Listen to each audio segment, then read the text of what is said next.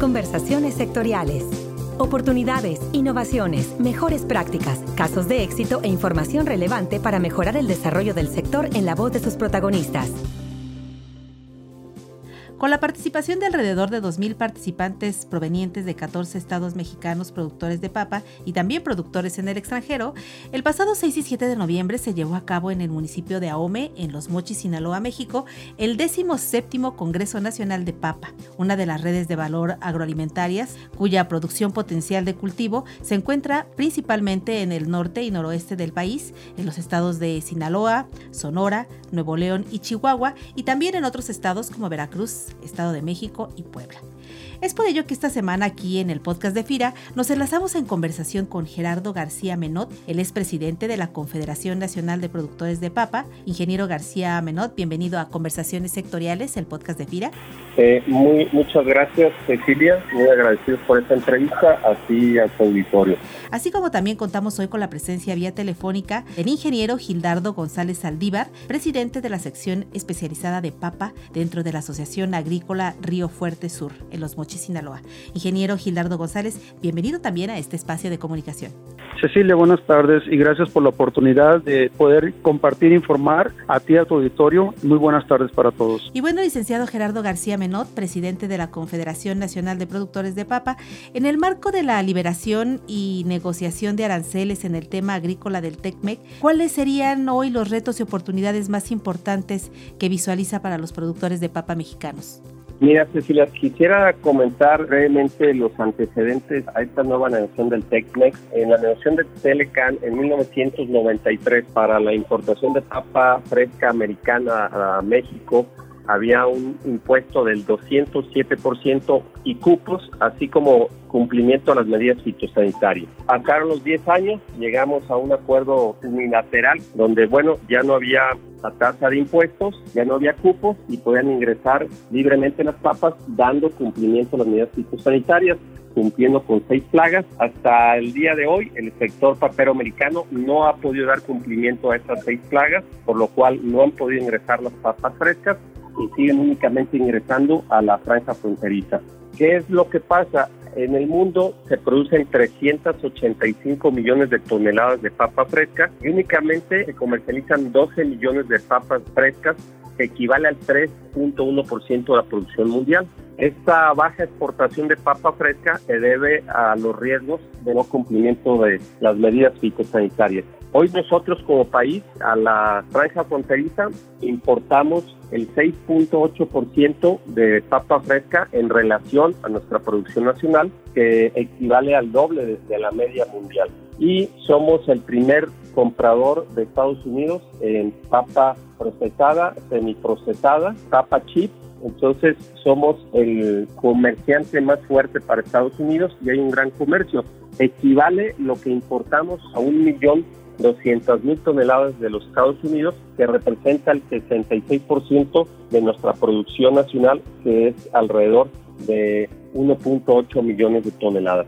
Ahora, desde el punto de vista comercial, pues hay grandes oportunidades porque somos economías complementarias en fechas de siembra, en diferentes variedades. ¿Qué es lo que nos limita este comercio? Dar cumplimiento a las medidas sanitarias para poder traer papas frescas de Estados Unidos al interior del país, imponer en riesgo los suelos mexicanos y la producción de papa en México. Entonces, el tema comercial en la papa fresca es muy, muy limitado, es del 3.1% a nivel mundial y nos enfrentamos con eso tanto como exportadores como importadores de papa.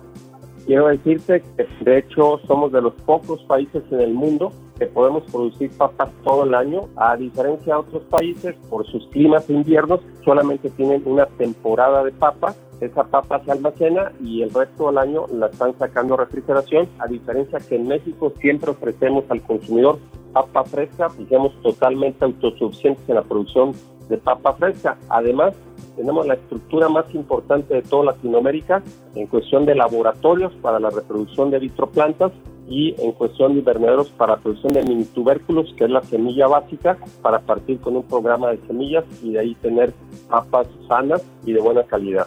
Siempre estaremos muy limitados, tanto para la exportación como la importación de papa fresca. ¿Dónde están las grandes oportunidades y el gran comercio de todos los productores de papa fresca en el mundo en la papa procesada y semiprocesada y en la papa chica. Ingeniero Gildardo González Saldívar, presidente de la sección especializada de papa dentro de la Asociación Agrícola Río Fuerte Sur en Los Mochis, además de los importantes retos arancelarios que nos acaba de comentar el licenciado Gerardo García, ¿qué oportunidades pudieron visualizar e identificar en este 17 Congreso Nacional de Papa para mejorar, entre otros aspectos, los temas de tecnificación, productividad y mercado? Sí, mira, Ceci, aparte de tener la oportunidad de representar a los productores del norte de Sinaloa, tuve la oportunidad de ser el organizador de este décimo séptimo congreso que tuvimos en Los Mochis. En esa oportunidad tuvimos nosotros poder identificar y visitar a las empresas que con una tecnología muy avanzada en el tema del uso y manejo del agua, tecnificación de riegos, del manejo del cultivo de papa, en tema de plagas y enfermedades, como también en nutrición, sobre todo también darle a conocer a nuestro país la importancia del producto en la parte nutricional, la parte alimentaria y aquí lo más importante es que estamos dando a conocer lo importante que es nuestra región también como norte de Sinaloa para los mercados frescos, semilla y para la transformación de la papa, que son las industrias que tenemos a nivel nacional, pero sobre todo en nuestra región del norte de Sinaloa. Muy bien, ingeniero. En ese sentido, es una pregunta para los dos. Entre todas las oportunidades que se vieron, la parte del financiamiento, pues es un aspecto muy significativo para el crecimiento del sector. ¿Qué oportunidades, qué necesidades tiene el sector de la papa en México respecto al financiamiento para poder potenciar su crecimiento?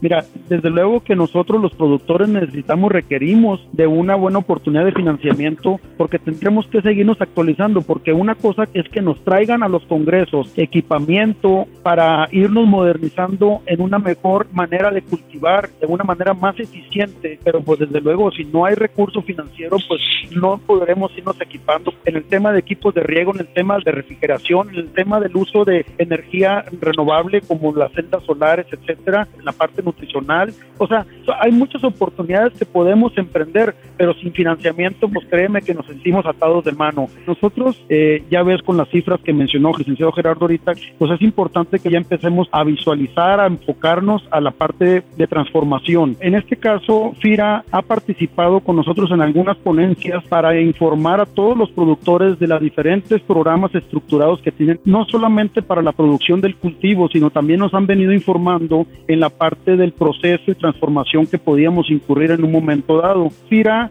ha estado muy al pendiente de nosotros, tanto en lo individual como productores, pero también como gremio, para estar actualizados en el tema del financiamiento. Eh, este, eso es lo que te puedo informar. Muy bien, y en su opinión, licenciado Gerardo García, ¿qué oportunidades de financiamiento o qué necesidades de financiamiento visualiza que pudieran impactar el crecimiento del sector? Bueno, como bien lo menciona Gildardo, es un elemento actualmente más que una oportunidad, es una necesidad de los sectores agroalimentarios en el país el contar con financiamientos oportunos y dentro de unas tasas razonables dentro del mercado mundial para poder seguir siendo eficientes y competitivos. Tenemos que actualizarnos en las tecnologías para poder ser sustentables. Tenemos que competir con el mundo, tanto para la producción primaria como para proyectos que se tienen para valor agregado, eh, potencializar eso en el país, que hay una gran oportunidad tanto interna como externamente. Quiero decirte, bueno, el papel de FIRA es muy importante, eh, lo que desempeña, lo que juega en el mercado, porque a través de ellos y la banca comercial podemos obtener tasas preferenciales e incluso capitales de riesgo, lo cual ha sido algo que ha potencializado el crecimiento del desarrollo de nuestro sector. Aquí lo importante sería que pudieran ser tasas que nos mantenga de una forma competitiva para poder nosotros a la vez ser competitivos con el mundo y poder tener las oportunidades de valor agregado y de exportación de nuestros productos. Muy bien, pues agradecemos a cada uno de ustedes la oportunidad de poder compartir aquí en el podcast de FIRA sus comentarios, opiniones y perspectivas en torno a la red de valor Papa en México, esperando que la gestión que cada uno realiza facilite también mayores oportunidades de crecimiento para este importante producto alimentario. Licenciado Gerardo García Menot, muchas gracias por su participación en el podcast de FIRA. Al contrario, muchas gracias por esta oportunidad, Cecilia. Agradecer el gran trabajo y esfuerzo que los funcionarios y todo el personal de FIRA que trabaja en todo el territorio nacional por la labor que han hecho. Siempre nos han atendido de la mejor manera y esperamos seguir trabajando con ustedes, como siempre lo hemos hecho, y que podamos lograr ser competitivos ante el mundo. Ingeniero Gildardo González Saldívar, igualmente agradecemos su tiempo y opiniones en este espacio. Muchísimas gracias por la oportunidad, Cecilia, a ti, a tu público. Y bueno, agradeciendo como siempre tu amable atención, te invitamos a ti que nos escuchas desde tu equipo de cómputo en FIRA o a través de nuestras plataformas de Spotify y iTunes en Internet para que nos envíes tus comentarios y sugerencias a través de la cuenta de correo enlace se despide de ustedes Cecilia Arista deseando que tengan, como siempre, una excelente semana de actividades. Hasta la próxima conversación. Este podcast es una producción de la Subdirección de Promoción de Productos y Servicios de FIRA.